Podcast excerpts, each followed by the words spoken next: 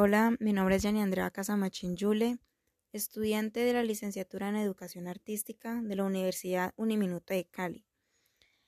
Eh, para darle continuidad a este segundo podcast, me encuentro con la profesora de teatro de la Academia Eureka de Corinto Cauca, eh, Victoria Eugenia Giraldo, quien nos va a colaborar y retroalimentar con ciertas preguntas acerca sobre, sobre el arte escénico.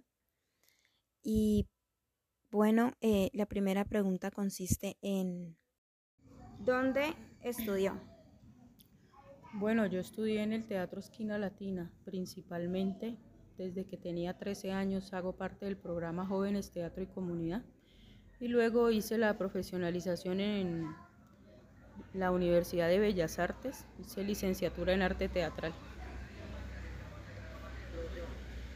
Eh, ¿Dónde trabaja? Yo trabajo en el Teatro Esquina Latina, soy actriz, animadora. En este momento estoy a cargo del grupo Eureka Teatro de acá del municipio de Corinto, Cauca. Eh, ¿A qué tipo de hora se dedica o qué hora ha desarrollado junto con el grupo de trabajo que en estos momentos eh, usted tiene? Bueno, el tipo de obras que hacemos en Esquina Latina en general y que se ha extendido hasta los grupos de base, como el grupo Eureka Teatro, son obras de teatro de carácter crítico sobre las situaciones de los municipios a nivel nacional e internacional siempre buscando la metáfora, buscando llevarle al público algo entretenido, bonito, estético, no porque sea comunitario ni porque sea gratuito está mal hecho. Hacemos el esfuerzo de que esté muy bien hecho, que sea bonito, que la gente eh, le agrade verlo, y, pero que se lleven una reflexión de temas relevantes, de situaciones eh, complicadas. Principalmente trabajamos sobre las problemáticas de la comunidad. Claro, entonces esto va más que todo de acuerdo al contexto que se vive acá en Corinto, ¿cierto? En particular acá el grupo Eureka sí está enfocado al contexto del municipio de Corinto, siempre salvaguardando la seguridad de la animadora, de los actores que salen al frente. Sabemos que hay una situación de orden público donde pues hay cosas que no es conveniente decir, pero como le digo, buscamos la forma, siempre el teatro es una, eh, tiene sus maneras de adobar como una píldora, de forrar la, la realidad y sin embargo logramos llegar con mensajes importantes a la comunidad. ¿En qué espacios ha participado o realizado estos tipos de obras? Pues a nivel profesional en el Teatro Esquina Latina también eh, tenemos este mismo enfoque de hacer teatro crítico de reflexión.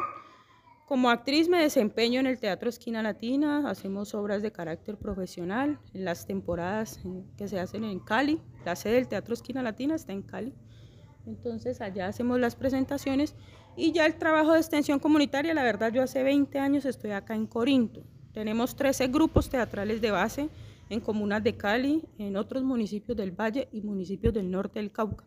Pero yo desde hace 20 años me he sostenido acá en el municipio de Corinto porque pues tenemos un buen proceso y al Teatro Esquina Latina le interesa pues mantener los procesos que se desarrollan bien. Eh, de acuerdo a su trayectoria eh, como docente, ¿usted ha ganado premios? No, no, no he ganado ningún premio. Los muchachos que me dicen madre me quieren mucho. Es un gran premio, es un gran aprecio. sentir el... Pues, como no sé a qué se refiere con premio, reconocimiento, no. No, la alcaldía que me ha dado, eh, no sé, trofeos, certificados de que hago el trabajo aquí, porque ellos lo saben que desde hace años estoy aquí. Pero premios hacia nivel nacional, reconocimientos, no. Por el momento no. Bueno, dándole continuidad a, nuestra, a nuestras preguntas, eh, empezamos con una que es más acerca de la pregunta relacionada de cómo debería ser la implementación de las actividades de artes escénicas en el aula. Pues es que a mí me parece que el teatro hace parte de todo, de la vida cotidiana, desde pararse al espejo y hablar uno solo y cosas.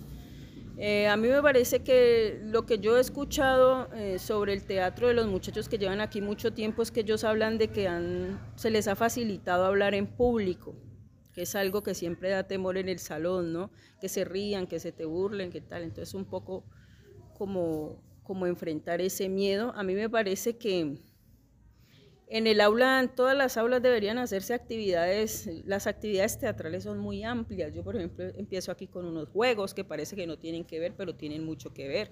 Yo luego empiezo con ejercicios de caminar por el espacio, que no sé qué, y luego hacemos ejercicios escénicos directamente ya planteados en la escena. Entonces, a mí me parece que en las aulas, en, un poco para romper la rutina de mirar el profesor que está al frente y los niños siempre como, como absorbiendo información sentados, debería hacerse un poco más de, bueno, parémonos, hagamos un juego, hagamos esto, hagamos aquello, aquellos juegos de roles que son tan fáciles. Estamos en un hospital y entonces las enfermeras, llegó un herido, o hay un incendio y todos somos los bomberos y todos hacemos juegos de roles. Me parece que eso rompería un poco la rutina de las aulas. Además, porque yo sí creo que si no se le enseña a los muchachos jugando, se va volviendo muy pesada la educación. Y entonces, pues, no tienen amor por, aprender. Exacto. Eh, ¿Las actividades o las metodologías de enseñanza van cambiando de acuerdo a la edad? Sí, claro. Mira, yo por ejemplo, honestamente te digo que yo no trabajo con niños tan pequeños, porque pues el enfoque, a no ser que vengan con el papá o con la mamá, porque con los niños pequeños me refiero a niños menores de 8 años, hay que tener una pedagogía distinta, porque el tipo de juegos y ejercicios que yo hago con ellos no es de comprensión eh, rápida si un niño es muy pequeño. Entonces a mí me ha pasado que a veces vienen niños muy pequeños y me toca detenerme mucho, detenerme, entonces eso va como frenando el proceso. Nosotros aquí tratamos de hacer un trabajo de amplio espectro en cuanto a las edades, de que hayan niños, jóvenes, adultos, por eso hablamos del teatro comunitario, del teatro de vecinos, que hayan de todas las edades, pero Siempre hay un límite de niños no tan pequeños, a no ser que vengan con un familiar, porque con los niños más pequeños sí, sí, ciertamente hay una limitación, porque ellos hay que explicarles un poco más, hay que sentar, quizá habría que hacer unas dinámicas más eh, infantiles con ellos, pero yo no me puedo quedar en eso porque además tengo jóvenes, tengo adultos.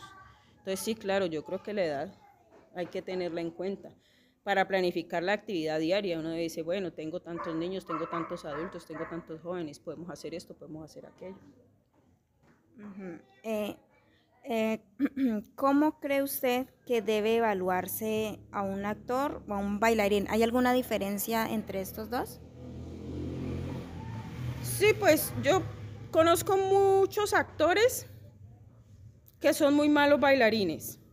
Y conozco bailarines que son muy buenos bailando, pero al momento de hablar se bloquean. Entonces, pueden ser muy buenos bailarines, pero no son buenos actores, porque no lo han estudiado, no lo han desarrollado. Ahora, también en el grupo aquí tuvimos un chico que era bailarín, desde muy niño se, se dedicó, y sin embargo todo el trabajo eh, corporal que le había ganado desde la danza, pues obviamente lo lo, hacía mucho más fuerte en la escena, porque pues él ya tenía una presencia escénica ganada que la traía por su tal. Pero no es, no es eh, raso, que es que todos son o todos son aquellos. Yo creo que ahí sí toca como hay diferencias, siempre. Mm, y, pues porque los bailarines generalmente se dedican a bailar y a trabajar el cuerpo, pero no hablan. En cambio, los actores tenemos que trabajar el cuerpo y tenemos que hablar fuerte. Claro, entonces la evaluación para un actor, ¿cómo, ¿usted cómo evaluaría a uno de sus estudiantes ya siendo tipo o que ya sea un actor? Pues es una pregunta muy complicada porque como aquí hacemos teatro comunitario no evaluamos los muchachos de ninguna manera todos son buenos en su medida y todos tienen sus distintos talentos. Hay unos que hablan muy fuerte y hay unos que corporalmente son, otros que corporalmente son muy buenos. Hay otros que tienen una presencia escénica muy buena y sin embargo no hablan fuerte, entonces yo no los puedo evaluar. Entonces yo no, no hago ningún tipo de evaluación, la verdad. Mm, ok, eh, de pronto o sí, ¿ha escuchado textos que puedan ayudar a, a llevar esta evaluación del estudiante de las artes escénicas? Lo que pasa es que ya sería una medición a nivel profesional, ese es el tema. Y como nosotros hacemos teatro comunitario, nosotros trabajamos sobre la idea de, no, de aprovechar los talentos que trae cada uno. Esa es la base de, y no hacemos ningún tipo de evaluación. y es que la evaluación es una cosa muy, que estamos muy en contra en, la educación común, ¿no? Porque, ¿cómo evaluar un alumno al eh, cuando hay otros 30, así pues que todos los niños no son iguales, no todos viven lo mismo en su casa, no todos tienen las mismas vivencias, no tienen los mismos talentos, porque para eso existen las inteligencias múltiples. Yo puedo ser muy inteligente para una cosa, otro es muy inteligente para otra cosa. Entonces, ¿cómo me van a evaluar a mí al lado del otro? Pues es que ese es su, es su habilidad, pero la mía es otra. Entonces, las evaluaciones son muy complicadas, ¿no? Vale, eh, ya dándole finalidad a esta entrevista o estas eh, preguntas que usted nos ha colaborado respondiendo, eh, ¿qué texto o qué libro nos recomienda usted para, para empezar, para apropiarnos, para empezar con el teatro?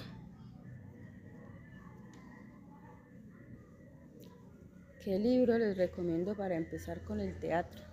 ¿O qué libro personalmente eh, a usted le ha gustado de acuerdo a la trayectoria que cuando estudió? Pues nosotros en el Teatro Esquina Latina en general, y ya no te hablo del grupo de base, te hablo del teatro en general, en Esquina Latina nosotros tenemos dos autores que son muy importantes para nosotros, que son Bertolt Brecht, que es alemán, y Federico García Lorca, que es español. Eh, pero más porque su enfoque es hacia el teatro comunitario porque hablan del teatro que habla de las vivencias del pueblo, porque hablan del teatro eh, que habla de lo que le pasa a la gente común, a la gente normal, no del teatro así súper elaborado que nadie comprende, que no se entiende, que es completamente, bueno, pueden hacerlo, pues sí, no, no respeta las formas, ¿no? Pero no es la manera nuestra. Entonces esos autores nos representan muy bien y nuestro director, Orlando Camarca, siempre se refiere a estos autores con, con mucho aprecio y bueno, nosotros también hemos leído sus obras, sus poemas, sus textos y han sido una inspiración para nosotros. Eh, bueno, profe, muchas gracias por haberme eh, colaborado respondiendo a aquellas eh, preguntas, también inquietudes que también me, hace, me surgían sobre el teatro. de pronto hay algún mensaje ya apropiándolo en el contexto que usted nos quiera colaborar o compartir, eh, haciendo un llamado, no sé, de acuerdo como usted se ha trabajado con los grupos de acá, que es, la mayoría se ha visto que son jóvenes, niños.